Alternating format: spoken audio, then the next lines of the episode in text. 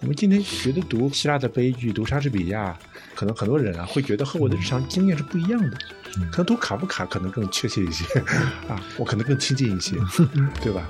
我觉得那个时代性可能是隔阂年轻人或者现代人吧，去直接阅读那个东西的一个一个障碍。嗯，如何能找到一种亲近感，或者是谁能够把现代人普遍的生活处境激发出来？嗯啊，而不是一个，他，古希腊一听好像就和我应该没什么关系吧？对对。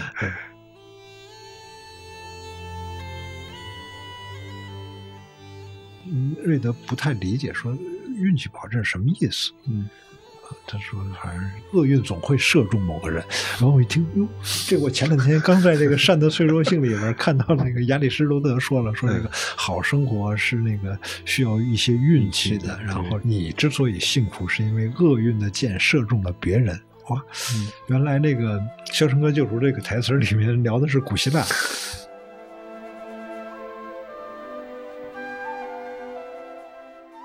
柏拉图，他就非常强调理性的作用。在人的灵魂里边有三部分：理性、义气和欲望。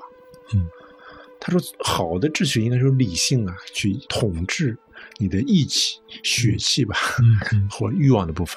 嗯，你不能够让你的欲望成为你的统治者。啊，就是说，人应该尽可能的是一个理性的人。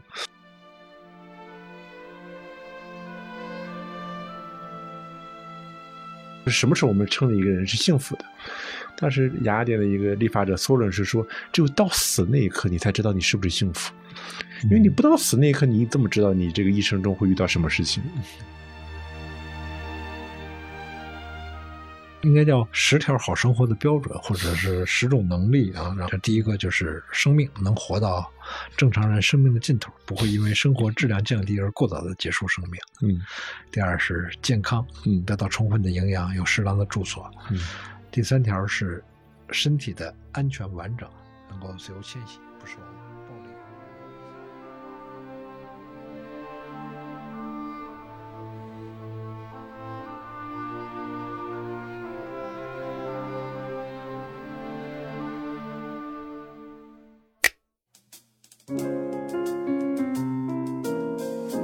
欢迎收听三联中读原创出品的播客《天真与经验》，我是苗伟。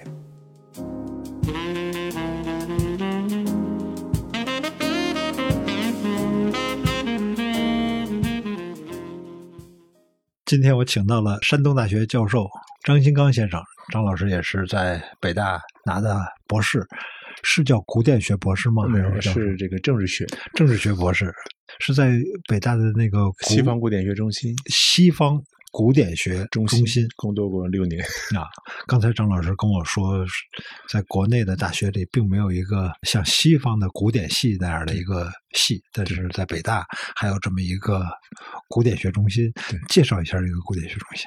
呃，北大这个西方古典学中心应该是国内比较早的，嗯，呃，建立起来的以西方古典学，也就是以罗马、希腊或者地中海区域吧，公元前八世纪一直到公元后的五百年左右这么块时段。当然，北大这个其实，呃，古典学也涵盖了中世纪，因为北大有一个很强的中世纪研究传统，嗯，所以它是放在一块儿的。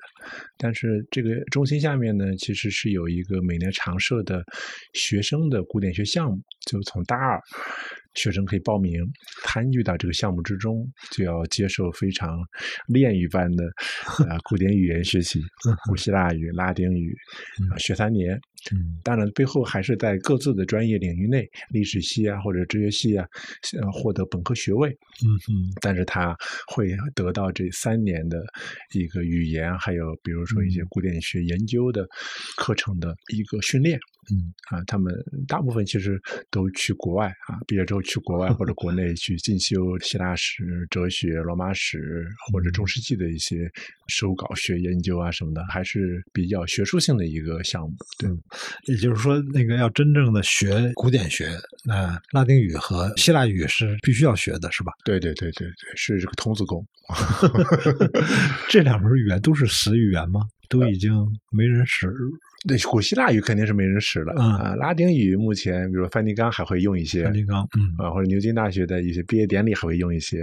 嗯然后还有呃像意大利有一些小的机构，嗯他还会用一种活的拉丁语的教学方式来教啊。哦国内在北外啊也也有这样一种传统，就是嗯希望把拉丁语变成一种活的语言在教学生。嗯对，这个当然这个是非常少的，大家主要还是用 古典语言去做研究了。嗯对，主要是读。嗯，因为我跟编辑聊天的时候，嗯我们要找张新刚老师来聊聊古希腊，那编辑就直 发愁说这这这玩意儿说那个跟我们那么远，嗯跟我们有什么关系吗？我觉得挺有关系的。其实我觉得古希腊和大家的距离啊没有那么遥远，嗯嗯，说大家至少从小都知道荷马史诗、知道特洛伊木马，特洛伊木马知道嗯马拉松，还有那个杀父娶母的俄狄浦斯，对吧？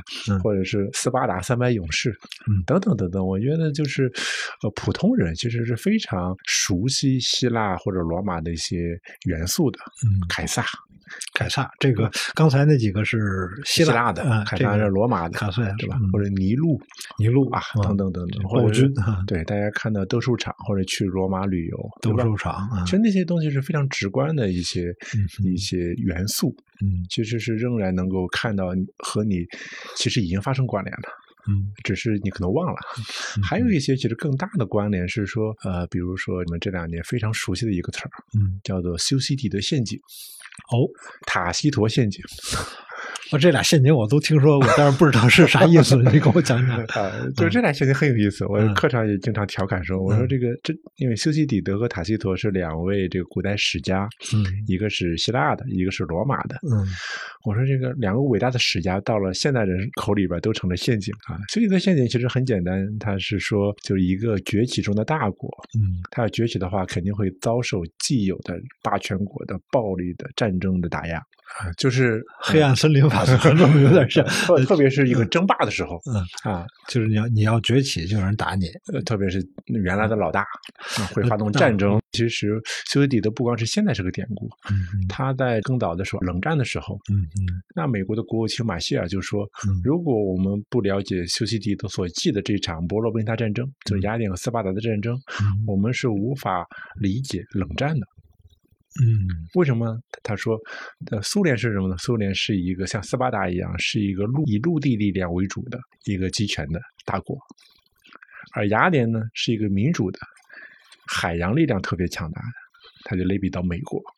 嗯，但是波罗奔尼撒战争是雅典失败了呀。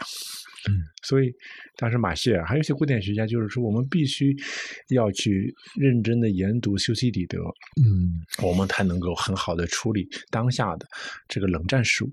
就是在西方他们自己的传统里边，其实并不把它视作是一个骨质堆里的人物，嗯或者是一本书，啊，就是非常具有这个鲜活性和同时代性，嗯，同时代人，嗯，塔西佗陷阱塔。西佗陷阱这个是更难的一个事儿，嗯，因为塔西佗是谁写的是？塔西佗是一个罗马帝国时期的一个史家，嗯当然他写的其实是非常现实的，甚至带有一些黑暗、残酷性质的，就是罗马转向帝制之后，就是元首制之后，呃，相对于原来的罗马共和，嗯，那种贵族传统、自由传统，嗯，一个非常形成鲜明对比的一种情境。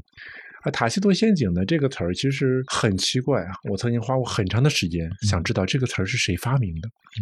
这个词儿是中国人发明的哦，因为西方不会有这么神奇的创造力。中国人是谁发明，我也没搞清楚。但是后来在我们官方文件里头，现在出现在塔西佗陷阱，它是指什么呢？在说当一个公权力失去公信力的时候，哦，他说什么做什么都不会让大家相信。原来这叫塔西佗陷阱。对，这个是中国人的发明，这个西方人都不知道这个有这么一个词儿的。嗯哦，嗯，但很不幸，古代史家都成了陷阱。所以在想象中，就是希腊和罗马离我们很近的。有一种说法说那个。劝大家看那个《理想国》的时候啊，总会说说《理想国》就是西方经典啊，这个讲怎么统治、讲政治这个问题。嗯好，此后两千年的所有的西方政治著作都是对《理想国》的注解，柏拉图的注解啊嗯嗯嗯嗯，有这种说法吧？对哲学，对怀特海，对。这种说法靠谱吗？呃，怀特海他是说，其实是说，就是西方哲学，嗯哼是对柏拉图哲学的一个注脚。嗯对，就是，但政治学来说，呃，我觉得不管从政治学吧，还是哲学，其实是柏拉图或者古希腊的，的确奠基了一种范式。嗯但是我们也说三岁看老，三岁看老的意思是说，其实很大的程度上是有路径依赖，就是说你开始开启了这样一种思考方式，它就会开辟一些话题，开辟一些啊、哲学思考的或者政治思考的一些范式，嗯而你必须去在这个传统里边去回应问题嗯啊，除非有一个。啊，我经常说系统性的，呃，或系统重装吧，就电脑重装系统。原来读书的时候经常重装系统，就嗯基督教是一种重装系统，就是基督教不认你的哲学是什么东西，对吧？来自于神啊，一个新的价值体系重新替代了你原来的那套东西。但是后来二者又融合了，除非遇到这么重大的系统重装，你才有可能不去注解它，哦或者去取代它，对吧？但是也很难。后来发现，哪怕当我们说上帝死了，对吧？尼采说上帝死了的时候，嗯其实也不是上帝死了，是所有超越性价值都失效了。但你批评这个的意思，其实是你原来是承认有种超越性价值的，嗯那这也是柏拉图的。嗯 当你批评一个东西的时候，其实你会发现你也被他所主宰了，嗯因为你要批评他，对吧？就是这个，所以在这个意义上，柏拉图其实创造了一种哲学的思考范式，嗯，一种二元的，有一种更加。我这个世界有一些表象，但是世界表象背后有一些更本质的东西，或者更真实的东西。嗯就这种思维方式，一旦确立起来，嗯那就会主宰西方的整个的这个传统。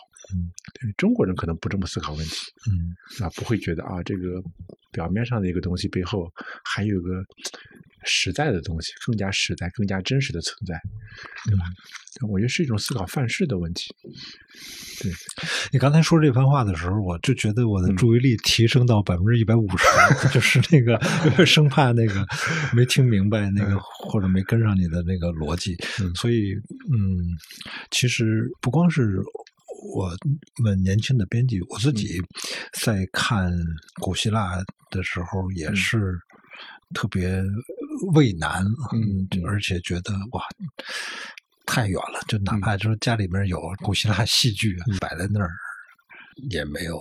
嗯每回拿起来看都觉得哇，看不下去。就是一方面，我们好像知道说啊，这是西方的典籍，有可能像孔子之于中国似的，嗯，但是另一方面又觉得，我怎么就读不下去呢？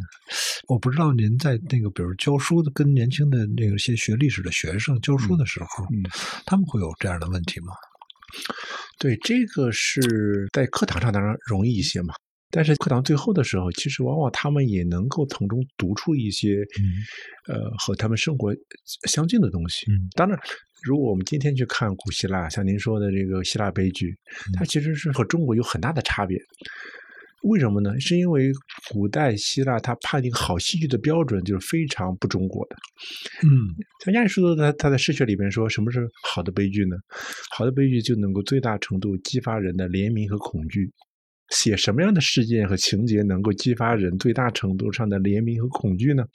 他说，就是在有亲缘关系之中的人互相残杀，最后杀的一个不剩，或者就剩一个，这就是他说悲剧作家应该追求的。哦，也就是很可能是政治对家庭的一个影响嘛。或者就是家庭内部的自相残杀，嗯，就是说，我们非常经典的希腊悲剧，比如说这个奥瑞斯提亚三部曲，就阿伽门农一家。嗯我们都知道特洛伊木马、特洛伊远人征，嗯阿伽门农当时为了去这个把海伦抢回来，嗯然后说我们要出征。嗯出征呢，但是当时他得罪了一个神，叫狩猎女神。狩猎女神说：“我不让你出征，因为你之前得罪过我，所以你必须把你的小女儿杀了，给我献祭给我。”嗯那他有两难嘛，对吧？要不不出征太羞耻了，那出征就要杀女儿。嗯那杀了女儿之后就出征了。十年之后回来之后，他老婆说：“你十年之前为什么要把我们亲爱的小女儿杀掉？所以我要为女儿报仇，把你杀掉。”然后他儿子一看，哦，母亲竟然把父亲杀了，我要为父亲报仇，也把母亲杀了。然后好像这时候就没人了吧？那希腊还有神嘛？复仇女神要追着这个儿子奥瑞斯特斯跑，跑到了雅典，雅典娜给他设置一个法庭，说让公民投票嗯来判定你有罪无罪，这个非常经典的情节，就他一个家族内部的仇杀复仇。但他背后还有一层道理，就是说，他最后用政治投票式的方式来解决了这样一种啊家族复仇的故事。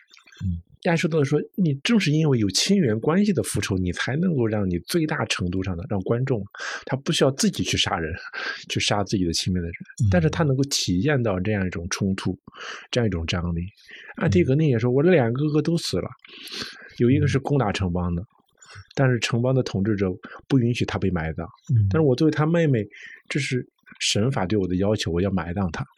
当你陷入这种冲突之后，他我觉得他不简单是个剧，就是他会让你陷入很多的伦理或者是政治上的抉择。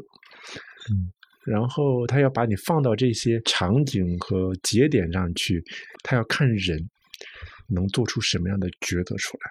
可是你刚才说这两出戏啊，比如说《对阿伽门农》和《安提戈涅》，嗯，这里面都有一个神在那儿捣乱。我总感觉啊，嗯不知道感觉对不对，就是在那个希腊的那个戏里面，它又跟那个神话就缠在一起，然后那个人名儿又特别复杂。对对我当然知道，说我们虚心学习 任何一种文化，都不能一边学一边喊着说你能不能再给我弄简单点儿，这个是很不好的一种学习态度。但是又总免不了说，哇，它是一个实际的障碍，就是说，比如在戏剧里面，那那些神嗯意味着什么呢？比如说在安提戈涅这个戏里面，啊，按照国王的法律，说嗯我不能埋葬我的哥哥，嗯他就应该暴尸在嗯城外。对，这是国王下的法律，但是嗯在这个现世的法律之外，还有一个天条或者叫神的法律，或嗯者是传统吧传统。传统对那对他们来说，神或者说像你这本书里面也嗯提到，那个希罗德的这本嗯历史里面也会提到说，这个打仗的时候他们也会求神谕。对，那这个神或者神域是什么东西呢？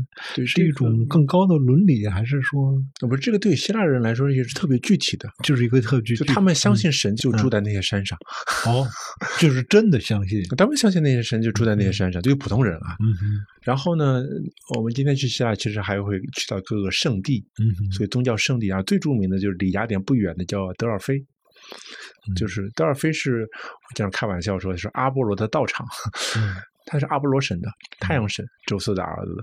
然后他当时是希腊世界里头最重要的一个求神谕的地方啊。我们今天求神谕的地方啊。对，因为那里有祭司，嗯祭司呢就会这个像我们萨满教一样神灵附体，对吧？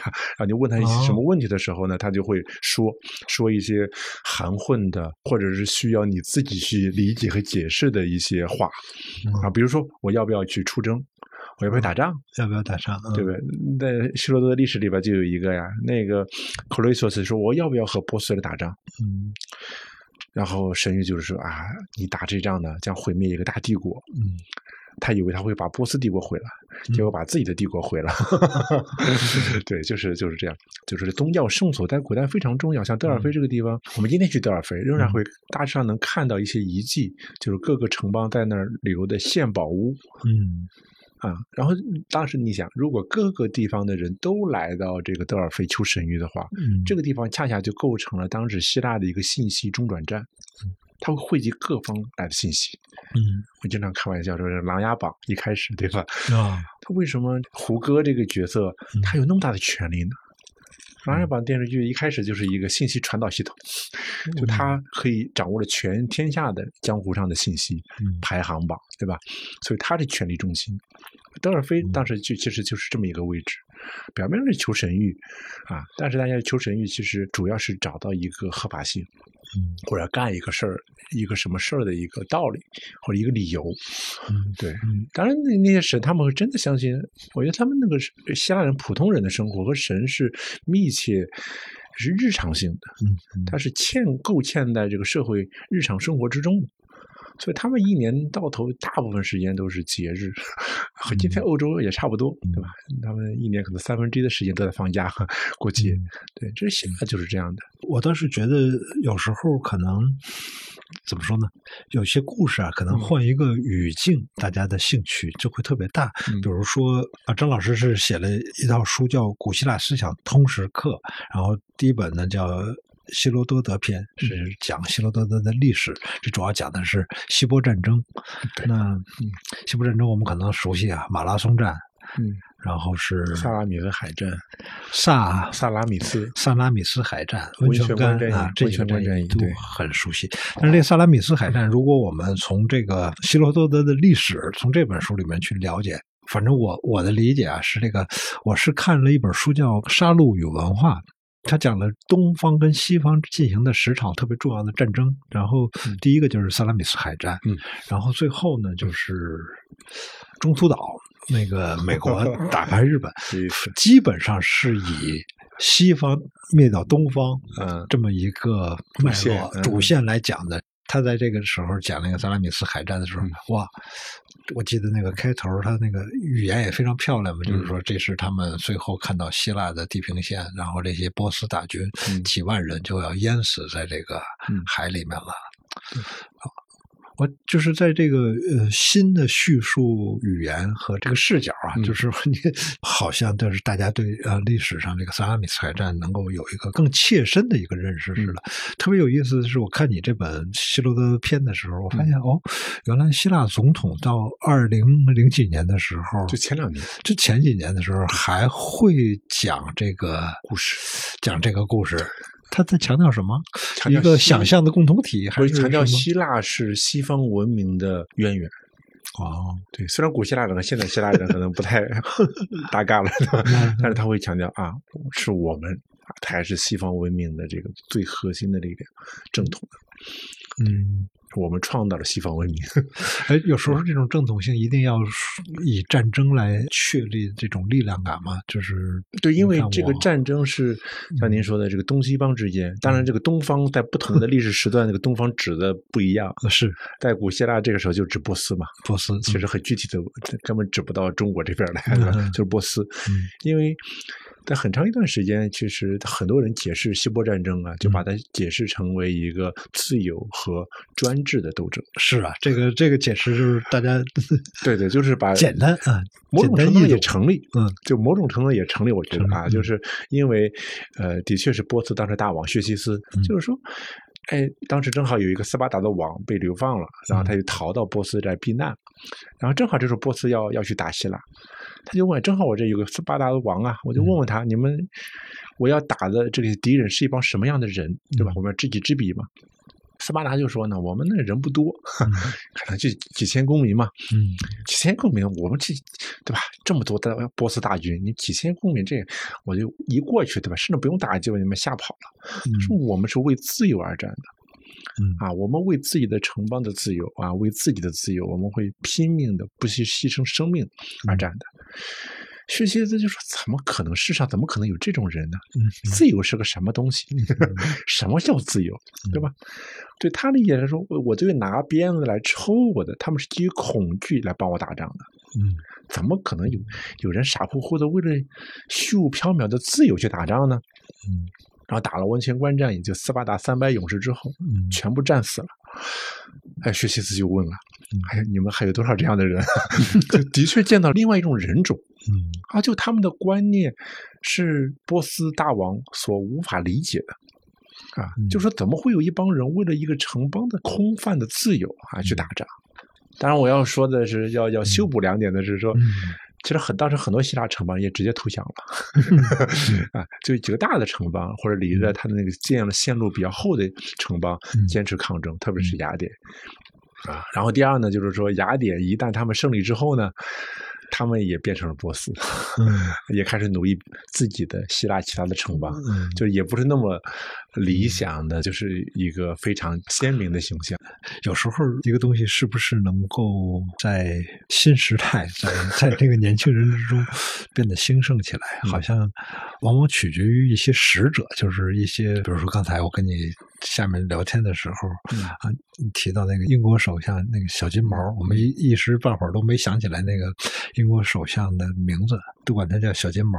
小金毛是牛津大学啊学古典学的，说他曾经在几年前跟那个剑桥大学的玛丽比尔德。玛丽比尔德那个进行过一场辩论。对。啊，这个好像就是特别适合，比如说电视啊，或者是对对对短视频啊，这个上面能够金句出现啊，能够变得很鲜明。那个上辩论是预先设计的吗？还是说他们两个人真的一个更喜欢希腊的民主，民主一个更喜欢罗马的共和罗马的共和是是设计的，还是说他们两个真的是这么想的？嗯，这个我想，嗯。很大几率上，他们可能还真是这么想的。就这个，大家如果到网上去嗯。找这个视频啊，它是在一个大的厅里头，嗯有很多，当然是一个事件了，就是是个表演了，嗯。对吧？就是两个人啊，每个人先说一段，然后就嗯。相互的秩序，先表扬这个雅典的民主，特别是我们知道在伯利克利，嗯。在这个阵亡将士葬礼演说中，对民主制度、雅典的民主制度有非常高的保养。但玛丽比尔德呢，嗯他有一个罗马史家，这两年做了很多和 BBC 合拍的罗马的呃纪录片，嗯呃，什么相遇古罗马人呐、等等等等的罗马帝国等等，他的好多书也翻译成中文了，嗯啊、也是一个非常活跃的知识分子嗯。他相信共和制度要更好一些，对。嗯但是，呃，首先要澄清一下什么是民主和共和 这来些词儿，其实我们都在谈，每天都在用。但共和这个词儿，其实要追溯的话，要追溯到那法国大革命，嗯再往前追溯，其实这个 republic，嗯它其实就是拉丁文的这个 res publica，就是这个嗯罗马共和，就是共有的物，res 就是物，或者是就最初可能是罗马的土地，公共的土地，共有的物啊，这样一种共和，它其实是在政体设计上是一种混合政体，有点像今天美国政体，我们有总统，有参议院，有众议院。参议院其实你看这词儿就是 Senate，就是这个罗马元老院，嗯所以美国其实是是在模仿罗马的政体，罗马的共和制度啊。现在就是说，罗马有两个执政官，执政官是每个人只能干一年的嗯啊，两个人相互制约，然后又有个时限上的制约，就怕你变成一个专制国王。嗯 然后通过这种制度设计，然后有一个元老院，嗯然后还有这个呃公民大会，所以实际上共和制度它保证了这样一个权力的相互制衡，嗯啊是在这个意义上相互制衡，并且会强调公民对于国家的因为献身啊、打仗啊、参与政治事务啊等等等等一种积极的参与政治的这样一种精神的传统。啊，特别要爱护荣誉啊，但是这样一些共和精神。但是民主制度呢，就是这个特别雅典民主制度呢，当然是我们今天提到民主，总会归宿到雅典，嗯，或者古希腊。但是这个民主和我们今天的民主差别太大了。我们的民主其实今天的民主更像一个混合政体共和国啊，其实是虽然是人民主权，但是是有一系列的措施来限制或者不让人民直接参与政治。嗯美国也是四年选一次总统，你四年爽一把，但平时老老实实的，对吧？你还是有这个参议院、众议院立法啊，你行政机关执法，然后最高法院的是终身制的。嗯终身制的意思就是说我不是你选出来的，我不需要对人民负责啊，就是说我不需要对选票负责，嗯我完全可以按照我的专业的素养和我对这个国家传统的理解，我就做出我的判断。对，所以它其实是一种均衡啊，这样式的均衡其实要限制人民直接参与政治。在古代是非常直接的，只有少数的，比如说将军是选的，嗯但其他的都是抽签儿。古代民主的一个标志就是抽签大家想，对吧？你可以抽签当那个公司的总理、呃经理干干，对吧？或者每个人抽签当个董事长干干，那不可想象的，对吧？但是在希腊或者雅典，很多职务都是抽签选出来的。啊，就是它其实是，呃，包括很多公共的决策，公民大会上大家是直接投票来决议的，呃，陪审法庭也是，苏格拉底被判死刑的时候，就是陪审员们投票，谁是多数，判死刑多数，那你那你就判死刑。是，这有时候大家通过一些小段子那个理解太遥远的事儿，我就记得嗯有一个小段子说，是那个说问雅典一个城民。你为什么投一个瓦片儿判苏格拉底死？那个人说：“说我根本不认识他，就老听老听见他的名字，好像他是一特聪明的人，我实在是太烦他了。”这是一个段子，都忘了从哪儿看来的段子。但是，哎，他好像说出了那种所谓叫什么直接民主的一个麻烦，或者是有一些他会出现一些问题，或者是对。但是当现在的人去赞美这个伯利克利的嗯那个民主颂的时候，嗯他其实强调的是说，呃，你是这个国家的公民，嗯。那么你就应该有权利参与到国家的公共事务，嗯。不因为你没有钱，嗯。或者是你不出身高贵，你就不参与，因为政治是关心到每一个公民的事儿，嗯。所以你的身份就足以让你可以有资格参与政治。嗯。这个思路其实在西方现代延续下来了。嗯，对，我当时觉得好像就是我们现在的很多呃对于政治的这些问题，好像在古希腊人那里也曾经有过一些类似的讨论。就是以往的人总会有一种寻求心灵之恋的努力，比如蒙田他在啊遇到中间危机的时候，可 能会啊看看古希腊人说的是什么，甚至把一个什么存而不论一个古希腊的一个箴言看刻成了跟家族的徽章刻在一起，就是他会寻从历史从啊恨不得寻找说呃几百年前上千年前的人说过什么，来寻找一个安慰。嗯那么是不是说现代的年轻人已经放弃？对不起，我为什么要说现在的年轻人呢？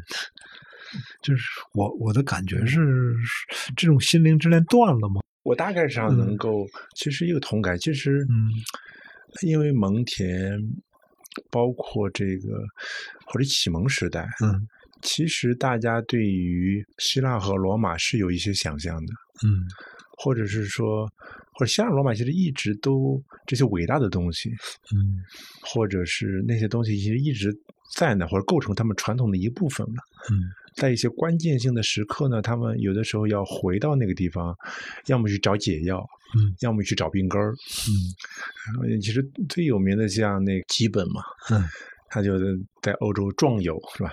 嗯，大旅游哈，旅游了一趟之后就写了希腊呃这个罗马罗马，罗马这个衰亡，对吧？嗯其实是有一些东西能够让他触发出思考同时代的一些宏大的问题。嗯我觉得这个是需要一些契机，就是包括今天也是，当我们去阅读一些大部头的伟大作品的时候，嗯嗯或者去呃你折磨自个儿是吧？嗯精神上去熬练自己的时候，其实是需要一些契机的，我觉得。嗯，或者需要你你和这个时代的一些关系。当然，我觉得目前的这个时代，各种表达的形式的问题，还有或者是现代性的某些处境本身，让我们丧失了对。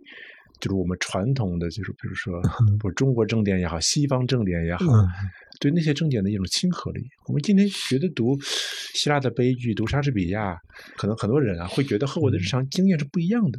嗯可能读卡夫卡可能更确切一些 啊，我可能更亲近一些，对吧？就是呃读《战争与和平》啊，读那些。就是小时候的列在这个什么西方世界名著里头那些东西，你找不着感觉了。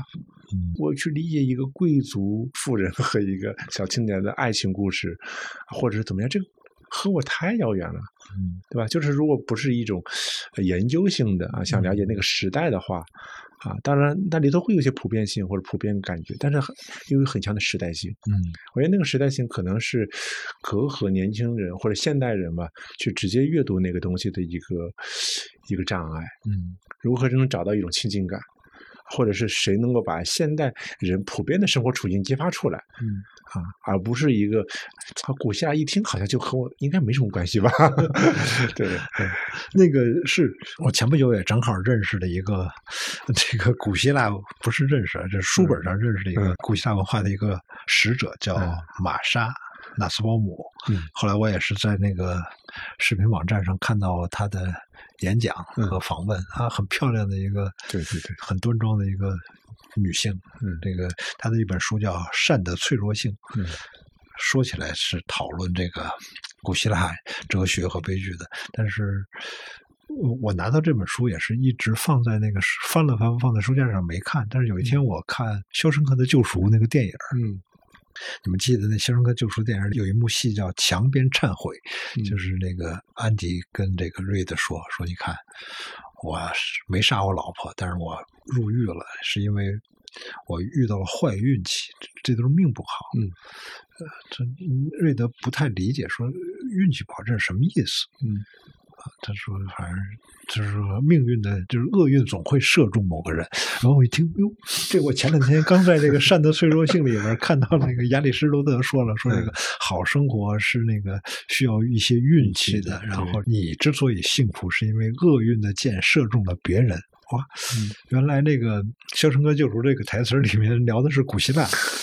但是后来又看了《冷血》那个那个电影，也是嘛，就是一家人本来勤劳致富，然后被那个两个凶手给杀掉了，然后这村里的人就有一种幻灭感，觉得哇，那既然这样的话，一个善良的人，一个美德的化身这么死掉了，那我们是不是还要，我们就开始互相猜忌吧？我们就不践行善良了呢？那如果说，比如说现实问题。我们在一个相对糟糕的环境下，那么我们怎么去践行美德？怎么去实现善？我忽然觉得，哇，这现实问题！我赶紧从书架上买这个《善的脆弱性》，厚厚的我七百页的一本书拿下来说，啊，学习学习，看一看这本书。看的时候，我觉得，哇，亚里士多德伦理学中的很多问题，在今天还是有用的，是这样的吗？张老师？你先给我再讲讲这本书。对对，就是啊，当然这本书，因为纳斯鲍姆是是古典学出身，嗯哼，呃，受过很好的古典学的训练，嗯，他原来是做亚里士多德的，然后他的博士论文之后，应该就出了这本书，后来他就做这个希腊化的，希腊化是什么斯多格主义的，嗯，那些，因为他觉得希腊化时期对情感的那个理解是很重要的，嗯，或者是在他看来是对当代讨论人性的问题、正义的问题非常重。重要，嗯，就纳斯鲍姆看古希腊的，如果看哲学的话，比如说柏拉图，他就非常强调理性的作用。所以人的灵魂里边有三部分：理性、义气和欲望。嗯，他说好的秩序应该是理性啊，去统治你的义气、血气吧，嗯，或欲望的部分。嗯，你不能够让你的欲望成为你的统治者。啊，就是说，人应该尽可能的是一个理性的人，甚至哲学家最好的，因为因为哲学家死了之后，为什么说有的人说苏格拉底最后是自杀呢？嗯，就苏格拉底恨不得他自个儿去死，对吧？为什么呢？因为死了之后，他脱离了肉体了，脱离了肉体，灵魂继续存在，他可以纯粹理性的灵魂，就没有那些欲望了，嗯，多么好啊！但是亚里士多德说不是，亚里士多德其实是人就有一些感性的。或者非理性的欲望的存在，或者是还有一些人你控制不了的东西，对吧？这个其实，在古代希腊传统里一直都有这个东西。嗯，那个希罗多德那里也有。但是说什么叫幸福，或者什么时候我们称的一个人是幸福的？当时雅典的一个立法者索伦是说，只有到死那一刻，你才知道你是不是幸福。因为你不到死那一刻，你怎么知道你这个一生中会遇到什么事情？你现在好像是个大王，非常的这个有钱，统治那么大的领土。后来不就成了阶下囚了吗？啊，你你你其实受到很多你自己不可控的因素的影响，尤其是运气，还有一些有可能是你理性主导不了的东西。但总体上来说，其实希腊还是希总体上希望用一个理性可以控的东西去主宰你自己的命运。呃，这是理性主义传统一个非常强大的东西。但是，我觉得纳斯鲍姆是突出了强调了，一方面人有外部的一些不可控的运气的影响，还有呢，你要正视人人自己除了理性，还有一些人周围人的东西。嗯，你说你是动物性欲望，嗯，那对不起，那是人本身啊。就你不要贬低他，你要看待人的这些感情，嗯，人的这些情绪。你失去了这些，你还是人吗？你就不是人了。所以我觉得，像纳斯鲍姆，他其实通过激发出这样一部分传统，试图去回答一些普遍性的问题。他有自己的一个哲学的思考，或者他对人的一个思考。只不过古代资源恰好能够让他利用过来，去把这块能够阐述出来啊，给情感一些更加合理合法的位置啊。这个我觉得是他，包括去看后来，后来他也其实也离开了古代哲学的传统，嗯，其实更多的进入到了一些当代议题的讨论，当代政治哲学的讨论，嗯啊，他觉得什么样的公共政策能够塑造出一些体面的社会，嗯啊。人应该有有些体面的基本的呃要求和能力，嗯。啊，不要是我们这个社会里头有些底线在什么地方，等等等等，啊，而这些他对人的一些理解其实不太希腊，或者他把希腊的某一部分发扬光大了，在我看来。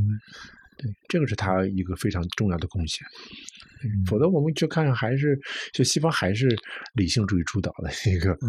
对，也是我晚近这几十年吧，在研究古代哲学传统里头，会有越来越多的学者也关心或者关注情感部分，啊，情感部分那些快乐和痛苦啊，啊，还有一些激情的东西啊，感情的东西啊，嗯。对，这个也在复兴。这个复兴其实我觉得总体上的图景是对人一个更加完善的理解，嗯因为现代启蒙哲学也是啊，人是理性的，嗯对吧？要公开的使用你的理性。那康德《什么是启蒙》里头，嗯那那高扬的自主性和理性，嗯，好像后来觉得情感是他的一个浪漫派的对这样一种现代理性的一种纠法。嗯那斯我就会说，这也不是纠法，这本身就是内在于人的，嗯 对，不需要纠正人的理性。情感里头也有很强理性的东西的，对我觉得这是他提供了一种新的对人的理解，他试图正成的。嗯我觉得这个工作还是很重要的。好，我们刚才介绍了，如果您对古典学感到很陌生的话，那起码有两个女性学者啊嗯是活是比较活跃的，一个是叫玛丽比尔德，一个叫玛莎阿斯沃姆，嗯，一个英国人，一个美国人。看这些东西的时候，有有时候又难免觉得好像两千多年来人也没什么太大变化。比如说在古希腊的时候，那些有些伦理学家都统计过，就是人有多少种情绪，人应该怎么控制自己的情绪。其实你看现在，我，也是在讲正念啊，或者是那 个对对对一些什么情绪调节的一些手法呀，或者是通过书写、冥想啊等等等等，也是让你希望把你的情绪控制住。那么对，古希腊人也是一直讲着，说是人总是难免受到坏运气或者说命运的摆布，但你掌握记忆，你就能够减少这个摆布对你的影响。啊，这个当然，他们理解的记忆，就不光是这个吃饭的本事啊，也包括一些哲学啊这些认识啊。那您是否会觉得说，我们现在这种不光是古典学，就是整个人文的这个讨论的空间变得比较小呢？就是大家遇到一些问题，总会说哇，我怎么处理我的坏情绪？就只把一些问题积压在心理学这个层面，而不再从政治学、哲学、文学，就根本就不从这个更大的宏观的层面上去讨论问题。有这种趋势吗？嗯，你觉得？这个我觉得利用一个呃，我也比较喜欢另外一个现代的社会学家，嗯，社会学不是三个人嘛，嗯，一个卡尔马克思、马克思韦伯，还有涂尔干啊，就我图尔干嗯我用涂尔干的说法，嗯。那涂尔干他有一个自杀论，嗯哼他会说，其实自杀在很大程度上不是个人问题，嗯它是一个社会结构问题，嗯是社会示范的一个结果和后果。嗯，所以就是说，任何的一个人的个体，你好像反映在个体的行动上面，它其实背后有一个更大的社会示范的东西存在。所以在这个意义上，呃，当然这个是现代的心理学，特别二十世纪以来。会往心理学的方向发展，会一步步拓拓展拓深，嗯。包括对神经脑大脑科学呀、各方面的，嗯会把你还原成一个生理性的现象，或者是一些无法解释的生理现象。对，但是另外一方面，你也不可否认的，背后有一些整体性的东西，有一些现象明显就是在某些时代才会出现的，或者某些社会里边才会出现的。嗯啊，那这些东西其实是和大的政治社会结构背景，以及你这个呃独特的这个共同体的文明传统有关系。因为有些文明传统，他就是觉得有些是了不得的事儿，嗯啊，那中国的那婆媳矛盾就是了不得的事儿，嗯对吧？在婆在家庭原来传统家庭关系中的那种正义感。或者是如果你是被家人欺负了，对吧？那很多人就去自杀了。嗯喝农药，对吧？我看有些鸡毛蒜皮的小事，他就为了赌一股气，对吧？就这种自杀现象，比如说你换一种文明体或者有不同观念的人，他会觉得不可思议嘛？对，为什么他至于吗？对吧？或者他们压根儿就没有没有权利来干涉我的生活，我自己过我的生活就好了，或者他是一个更个体主义的生活，对吧？但个体主义它会有另外一些问题，所以我觉得背后是有一些观念性的、社会性的乃至政治性的东西，嗯都会影响个体的，我们今天说说小一点的心理问题或者精神的，对吧？是可能都是有的。人嘛，人就是人，反正就是他总会面临着一些类似的人的处境的东西。嗯但是不同时代或不同共同体，他会处理方式会不一样。嗯，那个我再普及一下玛莎，因为书里面提出了一些说法，我觉得挺好玩儿。他说应该叫十条好生活的标准，或者是十种能力啊。然后说呃，一个社会环境应该促进这十条标准。这第一个就是生命能活到正常人生命的尽头，不会因为生活质量降低而过早的结束生命。嗯第二是健康，嗯得到充分的营养，有适当的住所。嗯第三条是身体的安全完整，能够自由迁徙，不受暴力攻击和威胁，嗯有性满足的机会。嗯第四，有能力运用感官、感觉、想象、思维过一种理性的生活，能读能写，嗯最好还能有点快乐的体验，知道嗯怎么避免不必要的痛苦。第五，有能力表达情感，爱人和被人，关心人和被关心。第六，能形成善的观念，能反省自己和生活，要保护良心。嗯。第七，有良好的人际关系，互助自尊，不受羞辱。第八，关心其他物种。嗯。第九条是能够游戏。嗯第十条，对自身所处环境有主导权，要有政治权利，在平等基础上有被雇佣的权利，有工作，也不能够无故被封杀。好的社会环境应该促进这十条，这是《善的脆弱性》这本书里面玛莎总结出来的十条啊，大家很喜欢清单，一听啊，这十条要是都能满足了，很好啊，这不是好生活就到来了吗？嗯但是在古希腊的时候，人们对何为好生活、何为好的环境，能够有这种清单式的认识吗？还是他们会有哪些共识能够达成？不，这个应该是，嗯呃，我没记错的话，应该是那个那个译者嗯他们介绍的，就马萨纳斯鲍姆嗯，他最新的一些想法。是应该不是就是这个对古希腊总结 出来的，对，但是这个问题是很重要的，嗯因为在古希腊呢，和我们今天是现在社会非常的不同。嗯就古希腊他会觉得城邦啊或者立法者啊，应该首要关心的是，或者最终关心的是，你如何成为一个好人。如果现代国家呀，如果公权力说，哎，来过来，我要教教你这怎么怎样做是个好人，我会说对不起，对吧？这不是法律赋予你的权利，嗯我只要不触犯法律，我想做什么就做什么，嗯这是我个人的自由。所以现代人来说，他其实是不会接受有一个公共权利来让我成为好人的，或者给我设定一个好人的愿景。嗯但是希腊不是，这也要引用我这个童子公柏拉图。嗯 柏拉图在他最后一本书叫《法律篇》嗯啊，他里边说说立法者呀，应该首先的问题是要关心和照顾人的灵魂啊。对，我们现在听起来很可怕的，对吧？一个立法者也要关心我的灵魂里边想什么，嗯对吧？但是为什么呢？他要说对人的教育有三种，一种是职业教育，就是吃饭的教育；嗯另外一种是政治教育，就是你如何统治和如何被统治，是公民教育。他说，只有在第二个层面上，才勉强啊，才能说，哎，这是教育。嗯因为你只只是吃饭的教育、职业教育，你会有开挖掘机，对吧？嗯你未必是一个好公民。啊，他说还有第三种教育，是要把你变成一个好人的教育。好人在希腊语里边就是这个，它有几个词儿就连在一块儿的，嗯就每个人都有自己的一个什么呢？叫 ergon，ergon 就是所谓的功用。比如说，我们一把小刀，啊如果削苹果削的特别锋利，那就是说这个小刀实现了它的功能，嗯它就是把好小刀，对吧？那对于人来说也是啊，人也有人之为人的一个功用，那就是把人的理性能力释放出来，就像一颗种子长成一个大树一样。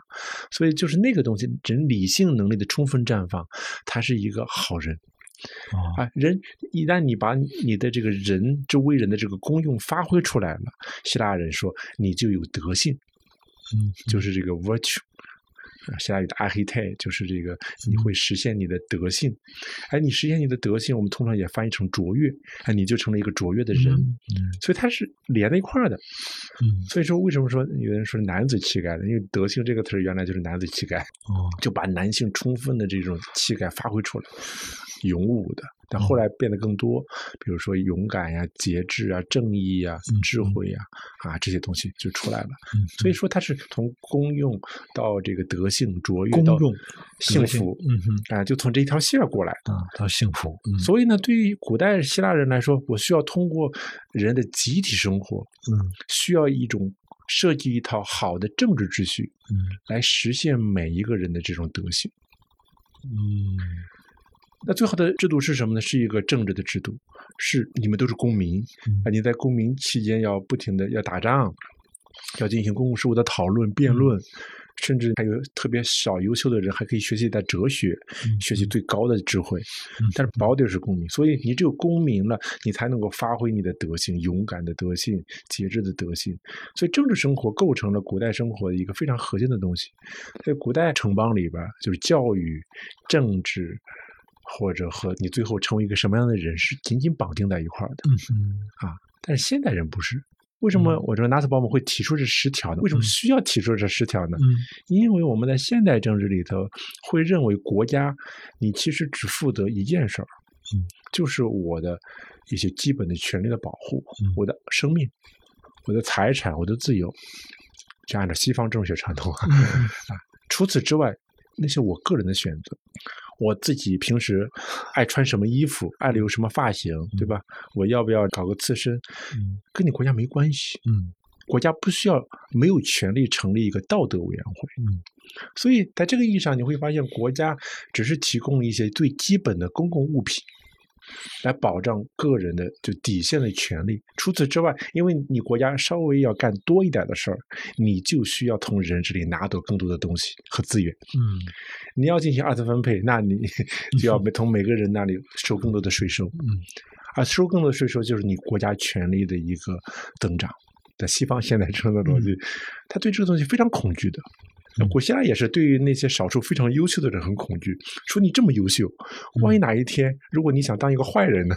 嗯，那就把把我奴役了嘛。所以我要提防着，我要用各种各样的方式来提防着，不让你有过大的权利。嗯，但是这是中间有一个非常大的幅度的，就是比如十九世纪，十九世纪很多人在讨论呀，嗯，当时那英国都是些思想家呀，在讨论什么问题呢？讨论哎，如果一个人生下了残疾的。他是我们这个国家中的一员，我们要给他管他吗？或者一些穷人，嗯，我们不需要管他，他自然淘汰就好了，社会达尔文主义就行了嘛。因为他自己不能够生活在这个社会上，那他就理应被淘汰。这是人的一种观念。那还有一种观念就是说，他是我们的同胞，对吧？还有可能就是说，你健康人。对吧？你也可能出一个车祸，成为残疾人，失去你的工作能力。那么那个时候，你也希望这样的人，希望接受这样的待遇吗？你可能不想。哎，这个时候大家就想，哦，原来我们需要有一些社会保障，这是福利国家的前身。因为在福利国家形成之前，大家有激烈的讨论，要不要社会达尔文主义？有的想象不到，十九世纪英国日不落帝国那么多的资源，在国内经常讨论这些问题。因为激烈之中的背后涉及到国家的权力的大小，一旦你要啊给一些普通人正常的医疗，这个温饱，那国家就要收税呀。那凭什么我这么能干，我为社会创造这么多财富，你要收我更多的税，去养一些懒人啊，或者养一些不工作的人？为什么呢？要给一个道理。所以这些背后其实是有一些关于在现代社会里边一个理想中的人是个什么样子的。因为现在政治本身不提供这个途径了，嗯，所以拉斯鲍姆提供这十条，恰恰是提供一个啊理想中的现代人应该是一些什么样的人。但是我们看着十条的时候，会发现它其实也是比较就不是很高的要求，嗯，是一些很底线的要求。你要有饭吃，你要健康，嗯啊，你要有理性，这个这个稍微高一点，对吧？啊，你要表达情感，有人被爱，有爱你，良好的关系，对不对？它还它背后其实是有一套对政府和国家的要求的，嗯，对吧？既有物质上的提供，还有一些政治权利，对吧？平等的权利，嗯，参与政治的权利，工作，工作的权利，等等等等。就现代国家已经不负责照看人的灵魂之后，那我们世俗的人啊，应该有一个什么样的体面的生活？我想他是给了十条现代体面人的标准。嗯，对这些标准，其实在比如说一些极端自由主义者看来已经是过多了。比如说你刚才说到那个社会达尔文主义啊，或等嗯等的，其实有些讨论是只有在一种政治开明的一个环境下，每个人都能够有充分表达的这么一个嗯环境下，才能够进行讨论。那我觉得我们有时候面临的好多问题是不知道从哪儿讨论起。比如说，我们要先学习跟想法不一样的人，我们怎么共存 啊？你就是觉得有时候我们好像已经不知从哪儿学起啊。这是个很核心的问题。我刚才给您那个《有爱共同体》那本书里头，嗯，嗯其实一开始就讨论这个问题。我通过那个悲剧，哦刚才我们不是说那个阿伽门农那一家人的故事嘛？好，最后那个奥瑞泰斯不是被复仇女神追杀，追杀到这个雅典嘛？嗯然后雅典娜说投票，嗯因为问题就是说妻子杀丈夫对不对？嗯儿子杀母亲对不对？为什么妻子可以杀丈夫，儿子不能杀母亲呢？嗯就这个逻辑嘛，本质上是这个逻辑嘛，就这两波你你挺谁，嗯对吧？你是挺这个母子关系更重要，还是夫妻关系更重要？嗯你说这有道理可讲吗？嗯，那就投票呀，投票最后投的结果是一比一呀，嗯一比一意味着什么呢？嗯，就是城邦中有一半的人觉得母子关系更重要、更神圣一些，嗯因为它是血缘的传递嘛。而另外一半半人认为夫妻关系更重要，对吧？那其实不是分裂了吗？嗯，是啊，对吧？假设 我们让每一个家庭里边，就这个就是投票嗯啊，对啊，你会发现每个人的投票不一样，你会发现啊，你的爱人竟然是这样的人，对吧？嗯嗯或者你的儿子竟然是这种想法。是一旦遇到这种重大的事，哎，这是开始投票，投票是我们政治啊，是，所以政治本身就预设了分裂。嗯，政治本身就预示着分裂。我当时解读这部悲剧，很长一段时间我理解不了这部悲剧的最后一部分。嗯最后一部分是什么呢？就是复仇女神威胁雅典娜，嗯因为雅典娜最后说：“我这还有一票嘛，哦我加上那一票了啊。嗯复仇女神就说：“你们雅典人竟敢这么对待我们复仇女神！我们复仇女神要诅咒你们雅典，让你们雅典土地不长庄稼，怎么怎么巴拉巴拉巴拉。”嗯然后雅典娜就劝他，说服他，就是那部戏剧的后半部分啊，全是这两波就车轱辘话来回说。我一开始不理解，就是这么重要的悲剧，这么伟大的悲剧，嗯为什么后半部分就是这么絮叨？就双方就是说我要诅咒亚典娜说你别，嗯我要诅咒你别，就 不停的重复这个。后来我想，这是个什么过程啊？这是一个讨价还价和妥协说服的过程。嗯就是说，我们彼此意见不一样了，嗯，但是我们还要在一块儿生活。是啊，我们不能直接冲突，直接打仗，我消灭你，嗯你消灭我。所以政治还有一个，除了分歧之外，还有一个妥协。妥协就最后雅典娜就是说，哎呀，你要是还这么诅咒的话，我又让我父亲宙斯来劈你，拿雷电劈你。但是如果你答应了呢？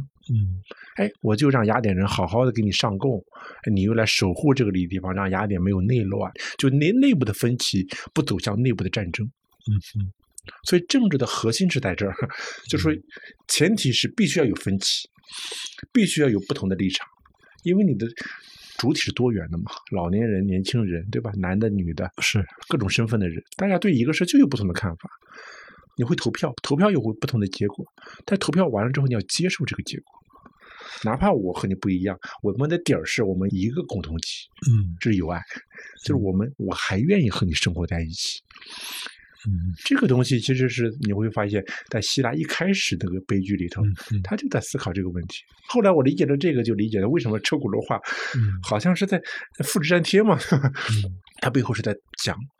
你要理解我，我也要理解你，我们要相互妥协，相互退步嗯。一旦不妥协、不退步，那就是冲突，武力冲突。后来发现，其实美国也没有。一旦选举结果出来之后，大家也接受，这就是一种政治的学习和训练，或者是需要政治本身来训练你。这挺重要的。好，我问一个比较轻松简单的问题。嗯我是看你这本书讲啊，希罗多德写了一本书叫《历史》，嗯，历史这个词儿，history 就来自希腊语、对是吧？对，英语的这个历史这个词儿，但是我因为以前听女权主义特别多嘛，女权主义说，哎，为什么是 his 不是 Her- her her 啊 story 那么随缘的角度上来说，这种他们这种说法是有道理的吗？没有，没有道理，没有道理 因为这要澄清一下，就是这个 history 这个词，嗯呃很很显然它就来自于希腊语的这个 historia，啊哈，它其实在希腊语的意思都不是历史，是探究探究，嗯啊、探究，所以它其实也不是我们今天理解的历史，要客观的记录，嗯，对吧？它其实是在探究一个事儿，嗯他有些更大的关怀在背后。嗯，所以这个词，呃这个其实跟 his 和 her 没啥关系，没啥关系。哦但是，一旦这个呃女权主义者用了嗯或者发明出了一个 her，那他就在当代又有了他自己的一个独立的生命。OK。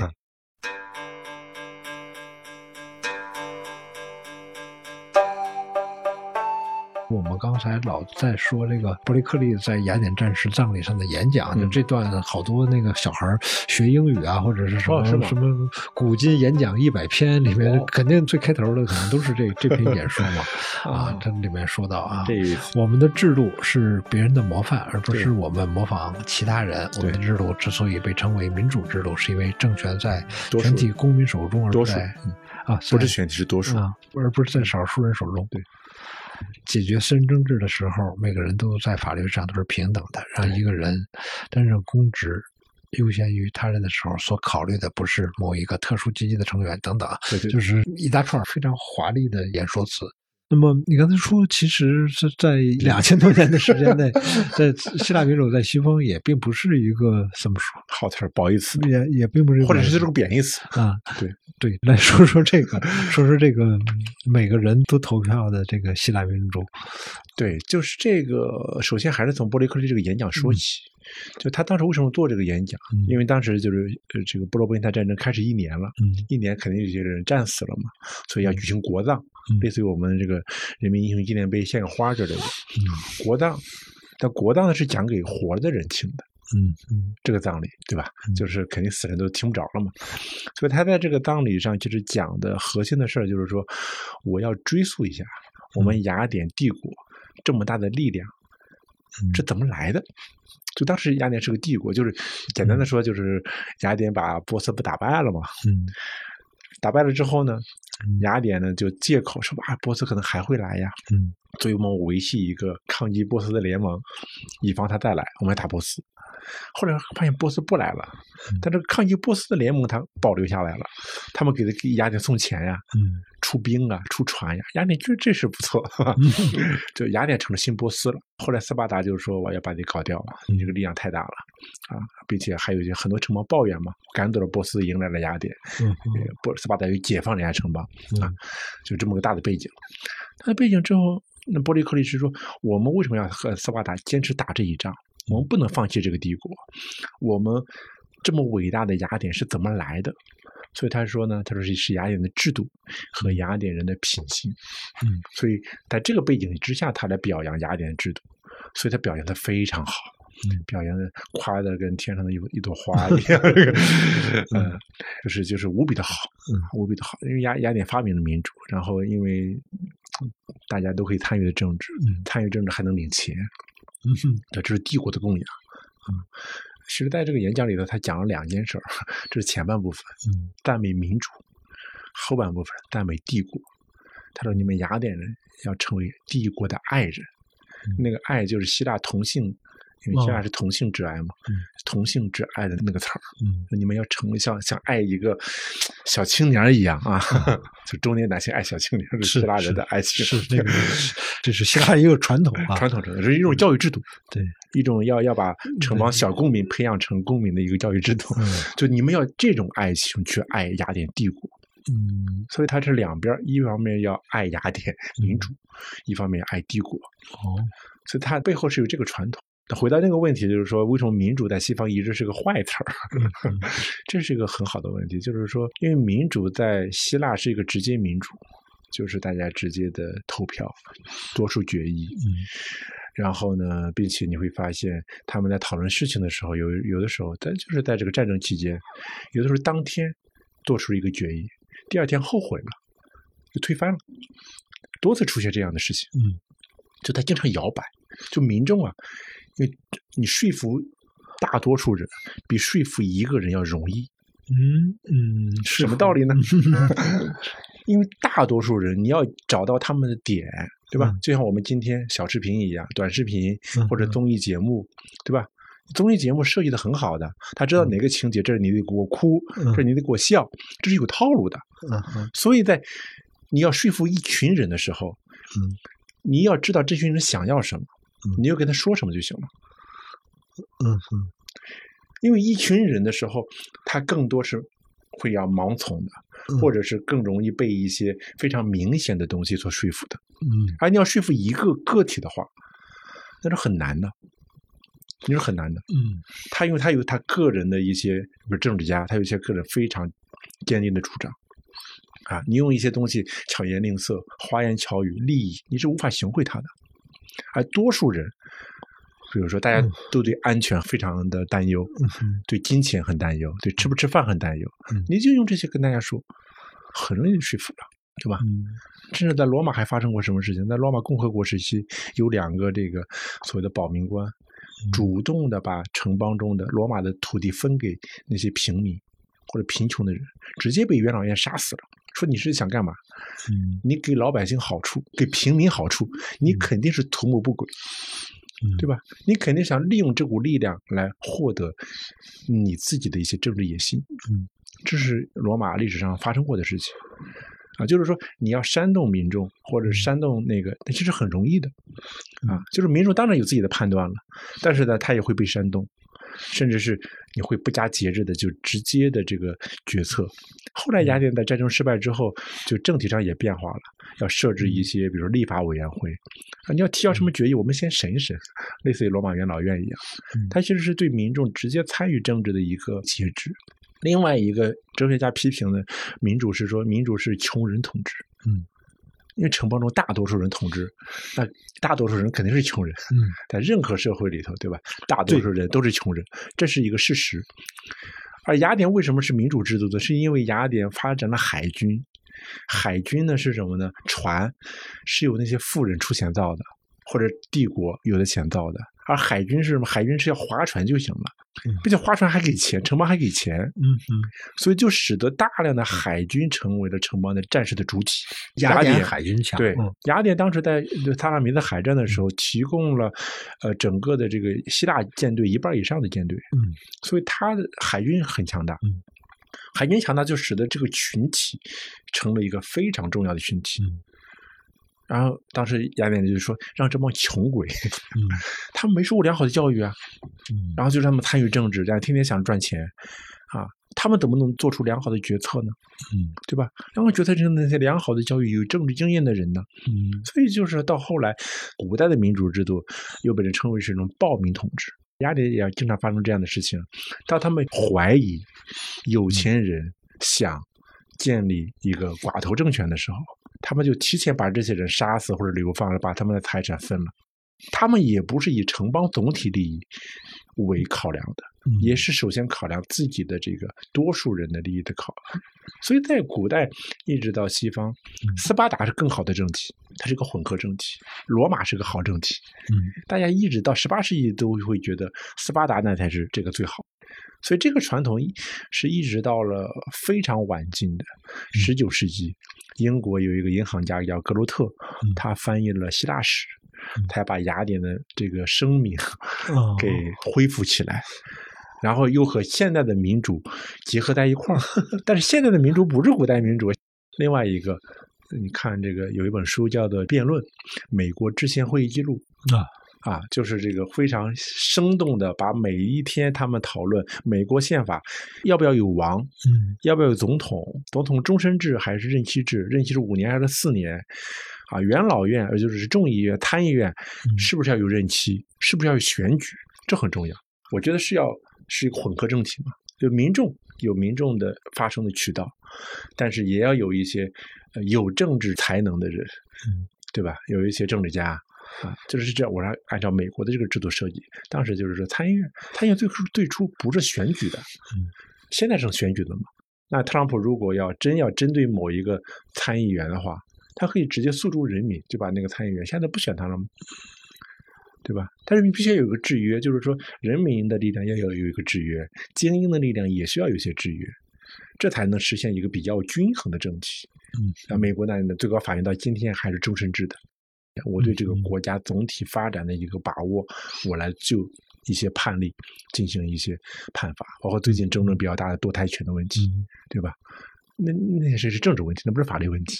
怎么说呢？是聊天聊着聊着就会有这么一个感觉，会嗯就会觉得，呃，我们一开始说古希腊离我们嗯太远，但是呃说到后来，离我们近的地方怎么都跟统治、都跟政治有关，因为我们就在专业领域内嘛，是吧？我说是这个叫希腊人发明了政治，是吧？就是说政治这种传统，就是是不是统治啊？嗯统治有很多种，嗯，家长统治、主奴统治、君主制，嗯或者是主人统治奴隶、专制，对吧嗯嗯？因为专制这个词其实词根就是希腊语的主人嗯 （despotes），就是嗯主人统治奴隶，叫做专制。但是希腊人说，政治的统治是自由平等的公民的自我轮流为之，嗯嗯所以在这个意义上是希腊人发明了政治，嗯，所以它构成了西方整个政治传统的理解。嗯嗯啊，就是说它和世界上任何一个地方都不太一样，所以这种反而是希腊非常独特的一个东西。我再说一下，张新强老师出的书叫《古希腊思想通识课》啊，第一本叫《希罗多德篇》，希罗多德是写历史的，对他写的历史呢是希腊跟波斯之间的战争。那么第二本呢是修昔底德，修昔底德写的是波罗奔尼撒战争，波罗奔尼撒战争，是雅典跟斯巴达，斯巴达打的那场战争，那个是公元前五世纪呃，四百三十一年四百三十开始。到四百零四五年结束。哎，这是按照时间来的。对，苏格拉底跟修昔底德是同时代的人。对，柏拉图、亚里士多德就稍微晚一点。这个我们有时候一说古希腊，这些人名都知道，但是这些人名谁前谁后啊，可能还还糊涂。嗯，其实我找张老师来，主要是我想读读古希腊的书，然后让张老师给我那个私底下开开小灶。如果以后读起来的时候有什么问题，可以问问张老师。但是我跟你聊完了，我发现哇，这个。